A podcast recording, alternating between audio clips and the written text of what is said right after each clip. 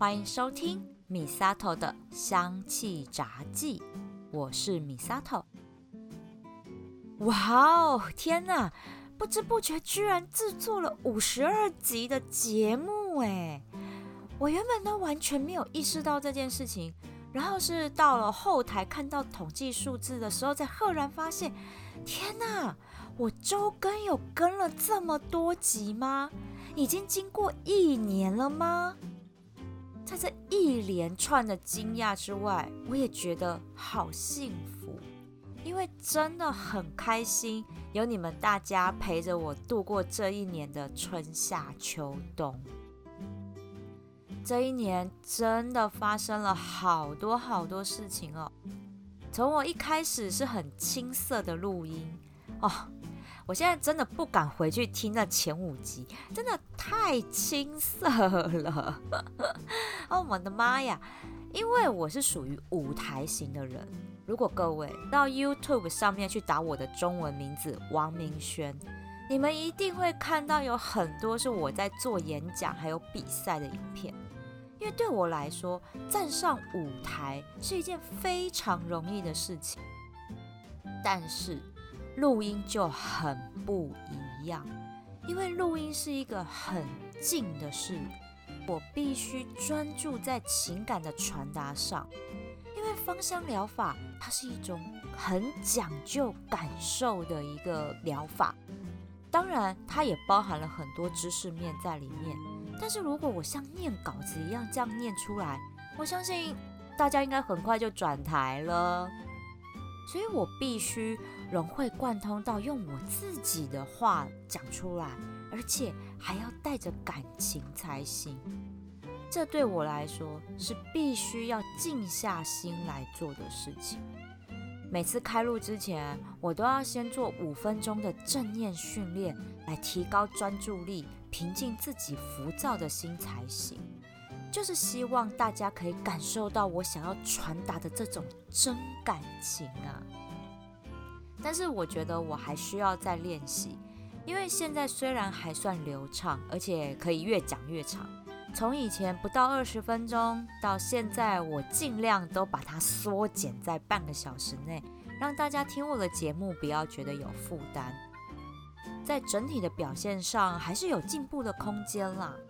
哦，尤其是在剪辑方面啊，这真的是我的死穴。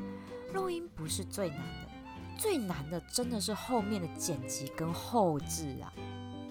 讲到这里，我真的要恳请大家多多支持我们 Podcaster，因为每一位 Podcaster 真的都是用爱还有耐心在产出节目的，像我。我自己呢，前置作业啊，在做资料整理或者是撰稿，至少都要花掉四小时的时间。然后录音呢，大概是一个半小时左右。因为通常啦，我自己录第一次都不是很满意，我就会再录一到两次，然后选一次我觉得听起来最顺。所以一个半小时的时间，其实大概是。我录一次，然后真的觉得第一次不满意，我再录第二次，然后就用第二次，这个是最短的预估时间。然后是可怕的后置，我的节目只有半小时哦，半小时就要花掉我四五个小时在做剪辑耶啊！因为我啦使用后置软体，我靠很慢，都用土法炼钢的方式来处理，其他的 podcaster 可能比较快一点。但如果跟我差不多时间，大概半个小时左右的节目，也是要花上一两个小时以上的时间来做后置。哎，这样夯不啷当算起来，总共也要花十个小时来产出一集节目。哎，各位，如果是那些比我更长、更精致的节目，哦，那花的时间一定更久。你们说这是不是用爱还有耐心在产出节目啊，各位？所以真的，请大家不要吝啬你们的关注还有五星评价，因为我们 Podcaster 真的只能从关注啊、五星评价还有收听的数字来感受到各位听友对我们的爱与回馈了。所以请大家一定要记得，听完每一集节目，用最简单的方式，就是回馈五星评价，按个赞就对喽。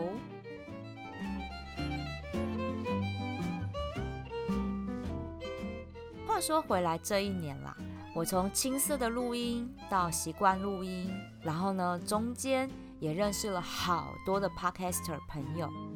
像是之前我们一起合作《二十四节气物语》的 Amber 黄 Amber 老师，他真的是命理大师，我跟他的理念真的超契合的。我们都觉得命理的理论一定要自己懂。怎么说嘞？就是我们要知道命理学的原理是什么。就像讲星座，我们也要知道啊，水星、金星代表什么意思嘛？然后这个行星怎么运行，那背后的含义是什么？这个我们都要自己懂。为什么？因为我先懂了这些基础的命理，然后再来谈命这件事情，我们才不会被那些江湖术士和骗骗去。真的非常推荐大家可以听听 Amber 黄老师的《算你好命》的节目。因为他最近在分享龙山寺的签诗哦，我跟你讲，听完学会之后，你真的可以自己解签，因为这些签诗背后的含义实在是太强大了。听到你会觉得天哪，从来你都没有想过，我们曾经耳熟能详的历史故事，出现在签诗里面，背后代表的含义居然这么的深。所以，amber 黄老师他真的是发愿要完成这些千诗的解析，非常值得听。另外，最近我也受邀了上了一档节目，是《外星孩子的地球日记》。这位主持人叫地球妈妈。他的宝贝呢是患有威廉氏症、ADHD 泛自闭症以及发展迟缓的特殊儿童哦，所以地球妈妈费尽心思照顾孩子之余，还非常有大爱的花时间录制 Podcast，就是希望能够分享更多的相关医疗以及特殊教育的知识给需要的爸妈们。哦，我真的觉得这个非常的了不起。那我受邀去分享的是儿童芳疗，还有夫妻间感情增温的芳香疗法。地球妈妈真的是一个非常用心的家长，她原本对芳疗其实是一知半解，就跟一般大众一样。那在邀请我的时候，我们还先开会哦，和我分享了非常多儿童教育的讯息。因为我自己没有孩子嘛，那在这方面其实真的没有很有研究。但是要说回来，我们在芳疗的使用上不要把孩子们当白老鼠哦。我在外星孩子的地球日记就有分享儿童芳疗的相关知识，真的很欢迎大家去收听。那另外也还有一集是分享夫妻间感情的经营，因为我和我男友短，我们交往了十六年以上了。哎，不是只有靠催情精油在维持感情 好吗？我们是认真的在谈感情的。真的觉得夫妻间的对谈不应该只剩下日常的生活开销，还有孩子教育而已。到底已经有多久的时间，你们彼此之间没有像结婚前那样聊聊心里话了？在那一集节目里面有分享我看破红尘。也不是啦，就是有看过真的很多对夫妻的感情经营，然后分享一些心得。那当然还有大家想要的催情配方啦。大家重点好像都只放在催情而已。好，所以我希望呢，如果有孩子的大家，也欢迎去收听《外星孩子的地球日记》，那听听我跟地球妈妈彼此聊聊闺蜜间的心里话。当然，我也要推广我另外一档 podcast 节目，叫做《口语表达卡有料》。这个是我跟另外两个合作伙伴何龙还有艾伦，我们一起制作的节目。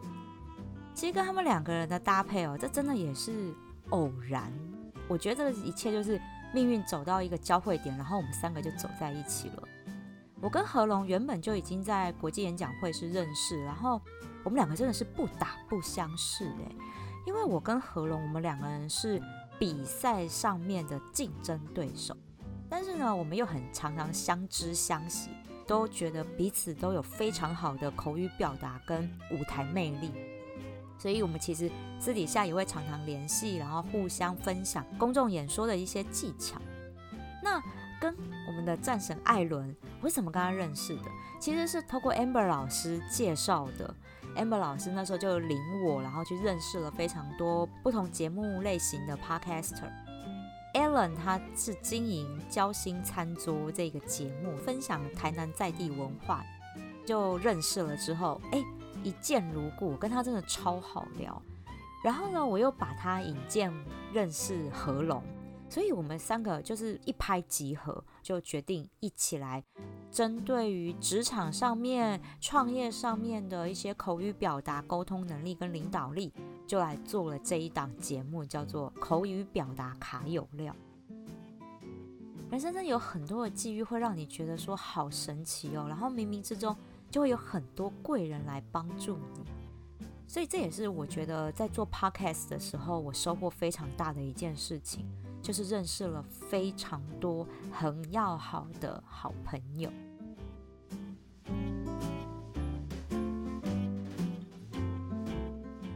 那值得纪念的第五十三集，我今天呢，其实想要来分享一下，我常常在芳疗网络论坛上面看到的一些乡民提问。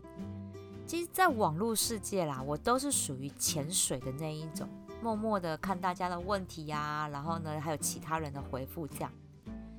有的时候哈，因为因为我个人哈是不喜欢引发论战的那一种，看到有一些争议性的问题，只要哈有人回复，其实底下就是一大串的比战，你知道吗？我真的很不喜欢这样，但是我又实在是很想要解惑，所以呢，我今天想要把我想要回答的。芳疗大仔问，我就在节目上面一次回答个爽快，感觉我很幼稚哈，哎呦！但是我觉得我还是想要把这些大家非常常提问的问题，一次做一个比较深入的分享，这样子大家就会知道说，哎，以后你有像这样的问题的时候，你知道怎么去解决这个问题。我准备了好像有十题这么多哎。大家就慢慢的听喽，我相信这些问题应该大家很常听到。首先第一题，我是芳疗新手，求推荐某某作用的精油。这一题哈，大家底下一定都会看到这些比较资深的芳疗玩家就会回复说。请你做功课好吗？你可以自己去体验好吗？我个人觉得，的确，如果你是芳疗新手，你在求推荐某一些作用的精油，例如失眠啊、提高专注力啊等等的精油的时候，应该要先做功课。为什么？比如说，我们就讲失眠来讲好了。失眠的精油有好多好多种，到底是什么样的身心状况？在网络上其实你也没有写得很清楚。就算你写出来，其实也还有很多背后的心理因素跟生理因素，所以还是要自己去研究。应该是说啦，网络论坛上面大家都已经分享了这么多关于，比如说失眠，其实就去爬文。爬完之后，你就会知道说啊，那大概治疗失眠的精油会有哪几支？我就从这几支开始来尝试，哪一支对我是有效的。我自己刚入坑芳疗的时候，我真的就是自己去尝试这一些精油们在我自己身上的身心反应是什么，用心去体会，你才知道哪一些精油对你现在的状况其实是有效的。我真的觉得芳疗新手的确应该要自己先做功课，然后用自己的身心去尝试。那你说啊，我没有办法去买这么多精油回来试啊，精油都很贵啊什么的。好，那我会推荐大家可以去芳疗家。为什么？因为它的门市就非常的开放，让大家在那边试闻试用，而且呢又非常舒服。我自己其实蛮爱去那边的，老板真的是非常用心经营，可以去，然后有问题也可以询问那边的店员，他们都会给你非常专业的解答。其实还是有这些好地方的，我觉得都有方式可以让一个芳疗新手能够去尝试这些精油，所以芳疗新手们不要当伸手牌哦。第二题。求推荐平价的精油品牌，那不就是我代理的两个品牌吗？Aroma A 还有 Buckley and Phillips，自录性行销一下。好，看到这一题，其实我每次都很很想翻白眼呢。其实，在芳疗论坛上面，大家分享的精油品牌，其实真的都算蛮平价的，我觉得。像我刚刚提到的芳疗家，那就是所有芳疗新手，我觉得第一个你可以入手的芳疗品牌，绝对就是它，因为品质有保障啊。像我自己超多瓶好不好？而且我觉得，如果大家是芳疗新手，那请选择知名的品牌，就是论坛上面大家最常分享的这一些知名大品牌。为什么？因为第一。它品质比较有保障，这是要用的安心啦。再来呢，其实已经有这么多的网友做推荐，使用上呢应该不会有太大的问题。再来，可以在实体通路哦，我不是说网购哦，是你在实体的店面门市啊都可以买到的，甚至是百货公司，尤其是在百货公司设柜，其实都会有经过一些审核。在这些实体大通路上面可以购买到的精油品牌，你要做一些售后服务，也都找得到人。所以，如果是芳疗新手，想要找一些平价的精油品牌，觉得是可以从这一些知名大品牌，而且又是实体通路可以买到的，先来做购买。再来呢，好，这个又关系到下一题哦。下一题就是，请问大家有听过某某品牌吗？它好用吗？这跟刚刚的平价品牌，我做一个总结回答，就是你要使用一个你自己没有听过的品牌，就要做功课好吗？比如说，它就是英文品牌，我跟你讲，直接在网络搜寻那个品牌。当你没有听过了这些品牌的时候，你想购买。因为网络上，我们一定行销广告文都要写的非常吸引人，那才会让你有心动，才会想要问这个问题。我觉得，当你没有听过这个牌子的时候，必须要去它的英文网站去查，这是最快的。你就直接打英文的品牌名，看它的英文网站到底有没有搜寻的出来，有没有在国外有官网，那国外的使用评价是什么？如果你跟我说啊，都英文呢，我看不懂。嘿，米沙头，我英文也几乎看不懂。现在的 Google Chrome 它就直接有中文翻译，可以把整个网页做中文翻译，超方便的。就算去那些英文网站，你也不用担心啊，一键翻译就可以看懂里面的内容了。在论坛上面发问，有可能是因为你已经先爬过文，发现大家都没有在讨论这个品牌，所以你想要问问看。其实如果没有人上来分享，也搞不好那个品牌就是很少人用嘛。真的，全世界有太多太多的芳疗品牌，台湾真的也不是所有的品牌都有进。如果当你想要用一个比较新代理进来的品牌，那直接什么？回到他们的当地网站，直接去那边查当地人的评价如何。我觉得这个是最快的方式。这是我针对求推荐评价精油品牌，还有问大家有没有听过某某品牌好不好用这两个问题，我的回答。再来是，既然芳疗是西洋版的中医，可以治好某某疾病吗？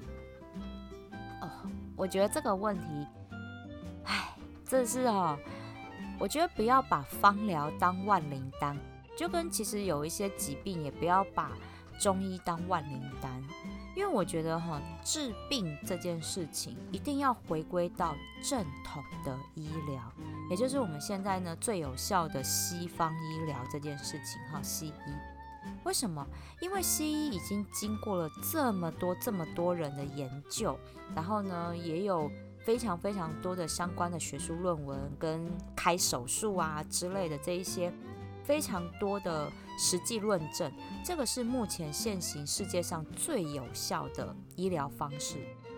所以要治病，一定要回归到正统的西医医疗上面，那才有办法真的把病给治好。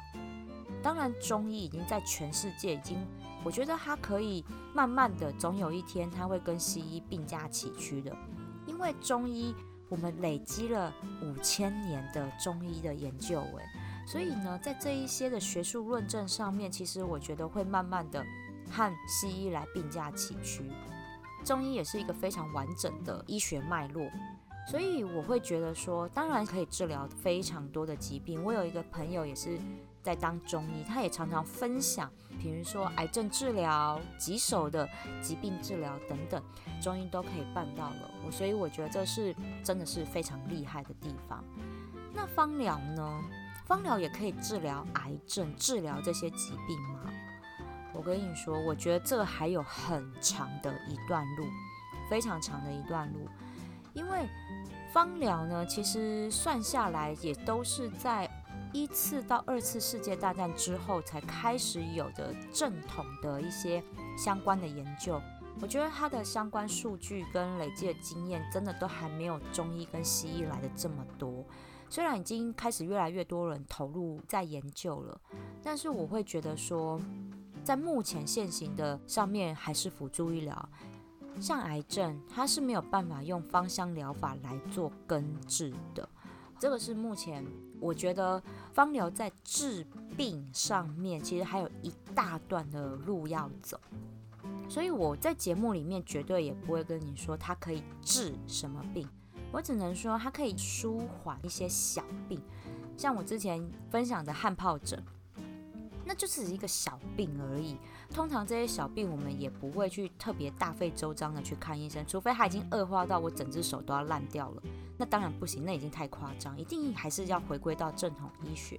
但是只是一点点好，然后小病也没有严重到说要去看医生，芳香疗法可以在这个时候来做使用。我觉得它比较像成药的概念啦，就是你没有到非得去看医生的时候，你就可以使用芳香疗法，运用天然精油，我们来做一个舒缓的效果。所以它没有办法治大病。但是呢，小病哈，比如说有一点点头痛啊，哈，打喷嚏啊，这种一般成药其实就可以来做到舒缓的这些疾病。我们可以把成药换成用芳香疗法来做舒缓，我觉得这个是 OK 的。但是也没有办法根治，它就是舒缓，然后呢，提升我们自己的免疫力，让这个疾病可以慢慢的好转，就是这样而已。这个是我要给大家的一个正确的观念。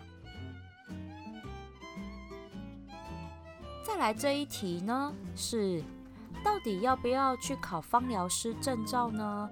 芳疗师证照对我未来有什么样的好处吗？好，这个我之前也有在节目里面呢跟大家分享，我为什么会去考芳疗师证照。其实那个时候是因为我工作上的需要，因为我在香氛保养品牌工作嘛。一般人到底需不需要特别去考芳疗师证照？然后呢，就为了来运用天然精油来自己做居家防护？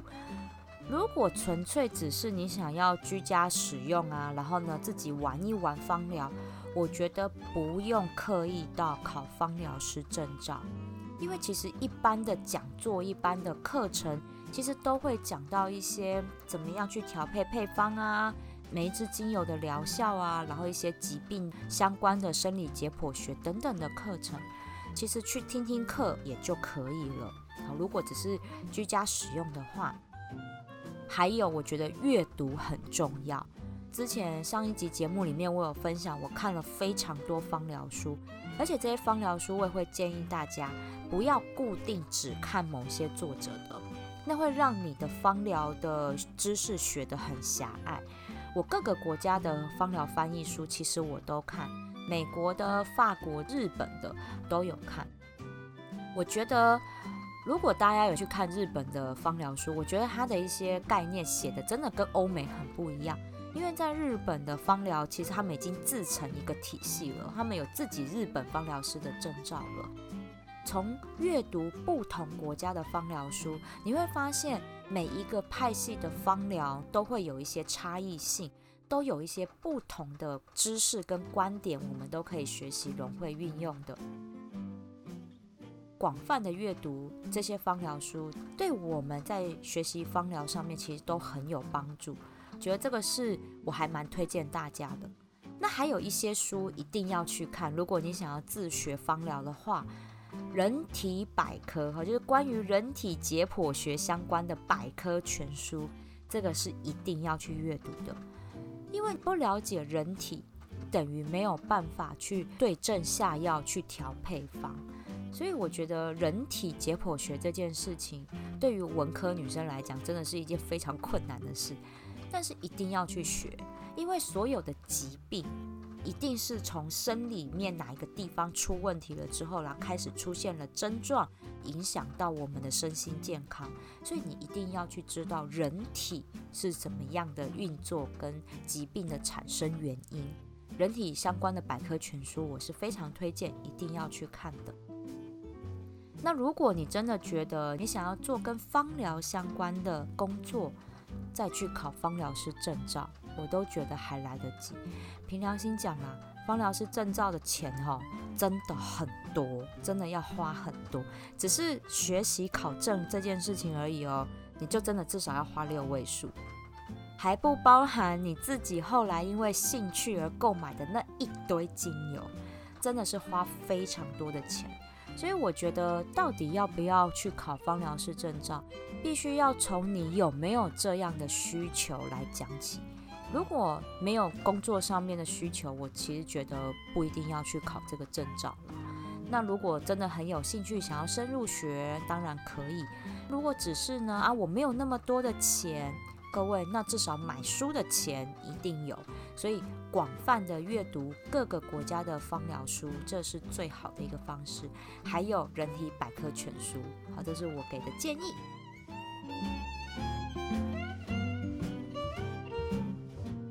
再来哦，这一题我觉得很有趣，可能未来我摆摊的时候会遇到吧。就是精油试闻之后和买回家之后的香味不一样哎，怎么会这样嘞？哎，我觉得这一题真的还蛮有趣的。那为什么会这样嘞？很简单，要看你当初精油试闻的时候是怎么样的试闻方式。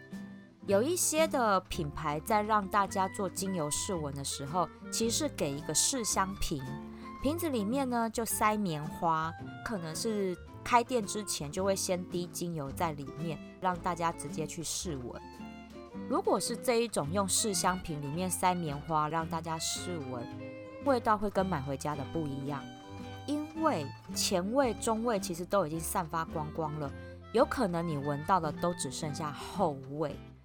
尤其像树叶类、草本类，哈，或者是果香，属于比较前调香气的这些精油，前调早就都已经散光光啦。那你闻到的是后味，你就会发现，嗯，怎么跟回家新开的味道会有落差这么大？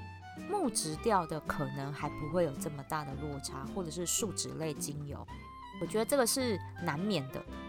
那我自己呢，在让客人试闻的时候，我是滴出来让客人闻。因为我有手做扩香石，所以我就用扩香石让客人滴精油，然后在扩香石上面做嗅吸。我用这样的方式，是因为扩香石它可以迅速的吸收精油之外，扩香的方式会更有层次感，会从前中后慢慢做变化。而且呢，我长期养这一块扩香石，这个精油的后味会持续一直在这个试香石上面。会让这个香味更有层次感。那现在疫情期间，大家为了卫生，哈，所以呢，很多人会用试香纸，客人闻过之后就丢掉，新的客人再用新的一张，这个也是 OK。通常用试香纸现滴精油来试闻，比较不会有跟买回家之后的香味有落差的情况。这个是我我来解释这一题，为什么精油试闻后跟买回家的会不一样？哦，那就是跟你那时候在购买的时候试闻的方式其实是有关系的。那再来呢是。是不是因为我现在的状况和选到的精油不符合，所以呢，我一直滴不出来这一罐精油？怎么会有这种问题？精油倒不出来，我觉得要看呢。如果你选择的是浓稠度比较高的，像是树脂类精油啊，例如没药，或者是岩兰草这种粘性比较强的精油。它比较难倒出来是真的，因为需要费一点心力去让它慢慢的流出来，这个是我可以理解的部分。但是选到和现在状况不一样，然后的精油，然后倒不出来，我有点难理解这是什么样的状况。我有拿这一题去问我朋友，我朋友说，哦，他有听过一些老师是这样做解释，就是因为。你现在的身心状况，这支精油会告诉你说，哦，你不太适合，所以呢，我就流的比较慢。当你选到适合的，它就滴很快的跑出来。我觉得这个太悬了，我我是比较走科学派一点的啦，哈。我有想到了滴不出来的状况是，可能那个滴管瓶的头本身就很难滴，这个是我自己的想法。至于比较玄学派的那个回答，诶，我可能等到哪一天我可能开窍了之后，我再来想想看是不是真的有这一回事。好，这是我针对这一题的回答。再来是，请问某个知名香氛保养品牌的某某香味是哪一支精油？会提问这个问题的乡民，我相信他一定没有接触过芳疗。因为如果接触到芳疗的话，他就会知道说，现在世界上盛行的这一些香氛保养品牌，他们的香味真的都不是天然精油。尤其像前一阵子哦，小苍兰这个香味真的超夯的，我就在论坛上面看到一堆人跪求小苍兰是哪一支精油，我就想说，真的在芳疗书看了这么多，我还没看到有一支精油叫小苍兰。好，应该这么说。这些知名的香氛保养品牌，他们的香味呢，其实为了保持一致性，就是我在全世界各个国家，不管什么时间点贩售，我的香味都必须要保持一致性，不能有任何的落差，所以通常都会是调和出来的香味。那当然，那些香味都会是萃取自天然精油啦，比如说好像薰衣草的香味。它可能就会保留薰衣草香味的这一个化学分子，就单纯把香味的分子给保留下来，其他的都会全部去除掉。因为我们都知道，天然精油的香味会因为它当时的气候环境、土壤等等的这些生长原因，会导致它每一批收成制作而成的精油香味都不一样，就跟葡萄酒一样的概念啦。同个酒庄每一年出产的葡萄酒一定风味都会不同，就是这个原因，因为都是天然呢，好都是天然的。但是呢，这些香氛保养品牌我不能让香味受到这些影响，所以他们的香气一定都是经过调和而成的。不管今年买、明年买、后年买，在日本买、在美国买，通通都会是一模一样。而且也不能让这一些香气因子去影响到这一个产品调配出来的配方，所以这些都是调和出来的香味。想要来芳疗板上面问这一些调和出来的香味是哪一支精油，基本上是问不到答案的，因为没有。这是我会想要做的回答。顺便也跟大家科普一下，香氛保养品牌他们的香味是怎么来的。我觉得，如果说你很喜欢的玫瑰香味，很喜欢茉莉香味，可以真的来闻闻看天然精油的玫瑰跟茉莉香味。闻到天然精油的这些最纯净的植物香气的时候，你的心会告诉你说：“天哪，好幸福的味道哦。尤其是我闻到玫瑰跟茉莉，真的会有一种幸福感呢。这就是天然精油的魔力。如果你是很喜欢让生活里面充满香气的朋友，我很推荐大家可以来闻闻天然的植物精油。你会发现这些精油闻起来是非常的疗愈身心的。接下来这一题我觉得好可爱哦，我特别截录下来，因为我觉得太可爱了，一定要跟大家分享。这一题是什么？这一题是我家准备停水好几天，我可以滴精油在水里面抗菌，让这些水多放几天吗？我觉得这个问题太可爱了，因为不是前一阵子夏天中南部大限水的那时候，真的就有人问这一题。这题的网友其实这些水它是存放来用来要准备冲马桶的啦。乡民们也有回答哦，就是说，就是冲马桶的水你也不用这么搞缸啦，哈，凭良心讲，也就是让它放着也反正也停没几天啦，这样子。但是我想要把问题聚焦在滴精油抗菌这件事情上面。好，很多人都会像这样想啊，就是诶，比如说这个水我要多放几天，我可不可以用这样的方式来抗菌？我觉得其实是不用的。应该怎么说？不管用什么东西，你想要达到消菌的效果，应该去思考它最有效的抗菌效果是什么方式，而不是只想要用到滴精油这件事情。比如说像水，水如果你要拿来饮用，要多放几天，存放的时候一定要加盖子，然后要喝的之前一定要煮滚它，这才是最有效的方式。很多人就会想要说啊，我又学习了芳疗，我是不是所有的东西通通都用精油来做什么什么样的处理？我觉得大可不必耶，我觉得这个是有点本末倒置了哈。因为精油这件事情虽然对健康是好的，但也不是生活万事通通都要用精油。我自己都没有用的这么夸张啦，凭良心。好，所以这是我针对这个很可爱的问题哦，停水好几天，可不可以在水里面滴精油抗菌？好，多放几天的这个回答。最后一题了，最后一题，我觉得这个也是很多人用到。我之前在做教育训练的时候，这一题也超常遇到的。这题是什么？芳疗用的植物油和料理用的植物油是一样的吗？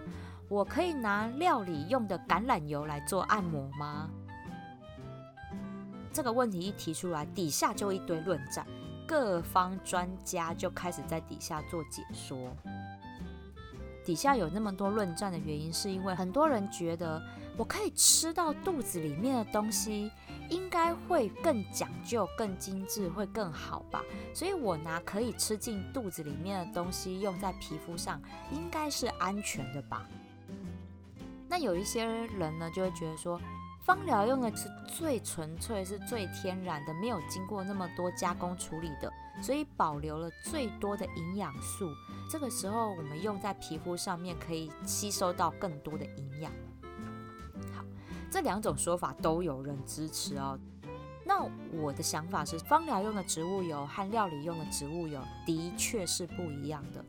料理用的植物油，它一定会经过一些的特殊处理之后，才能够让我们吃进肚子里。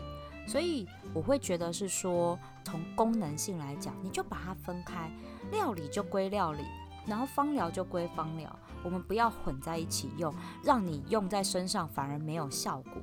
因为毕竟料理用的植物油到底其实中间有没有去做过一些调和，我们并不知道。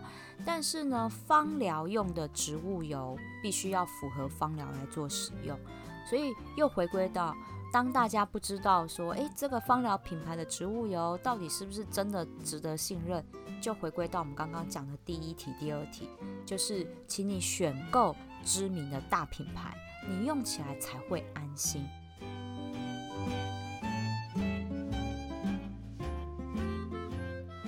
天呐，我觉得今天我解答完这些题目之后，我的留言会不会被灌爆？好，请不要比赞我，我只是想要分享一些针对这些问题我的一些想法而已。因为我觉得学习芳疗就是要用自己的身体跟心灵去感受的这一种体感科学，因为芳疗它是有医学跟化学的背景，但是又有心灵上的疗愈效果，这真的是非常特别的一门学问哦。所以我非常鼓励大家能够多多的去深入做研究，比如说多多去听听讲座、听听课，然后呢向不同的老师学习，多研究一些芳疗书籍，像我刚刚分享。好，哎，那我刚刚没提到书名啊。我觉得我自己帮助我很大的两本书，除了我之前有分享过的温佑君老师的《芳疗实证全书》之外，还有日本作家的《日本第一芳疗圣经》那一本，我人生第一本芳疗书就是它。然后我看一下我架上还有什么书哦，《破解精油》这一本书也是非常不错的。所以我觉得啦，可以多多去看这些芳疗书，因为这些书非常的耐看。而且哦，如果你跟我一样哈，都是属于没有医学或化学专业背景的，这一些其实也都不是可以一次就读懂的专业书籍。多看几次，每一次都会有不同的体会跟学到不同的东西。所以我还蛮推荐大家一定要多去研究这些芳疗专用书。或许哦，明年的这一集我就会说：天哪，我不敢去听我去年录的节目。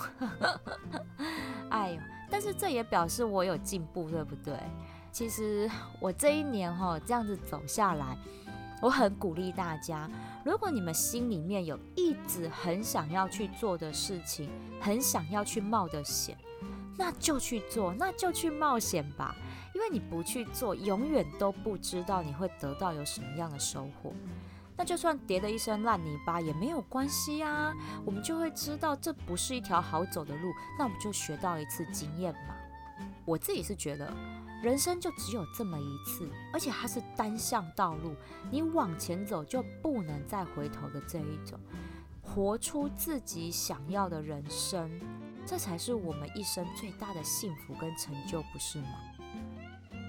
我真的很开心有你们陪我这一年，那未来的日子也请大家多多关照喽。我也会继续分享我朋友们跟精油之间的故事，让大家来体会植物精油跟芳香疗法带来的疗愈能量。别忘了追踪订阅、回馈五星评价给每一个用心创作的 Podcaster 吧。米萨特的香气杂技。我们下次聊喽。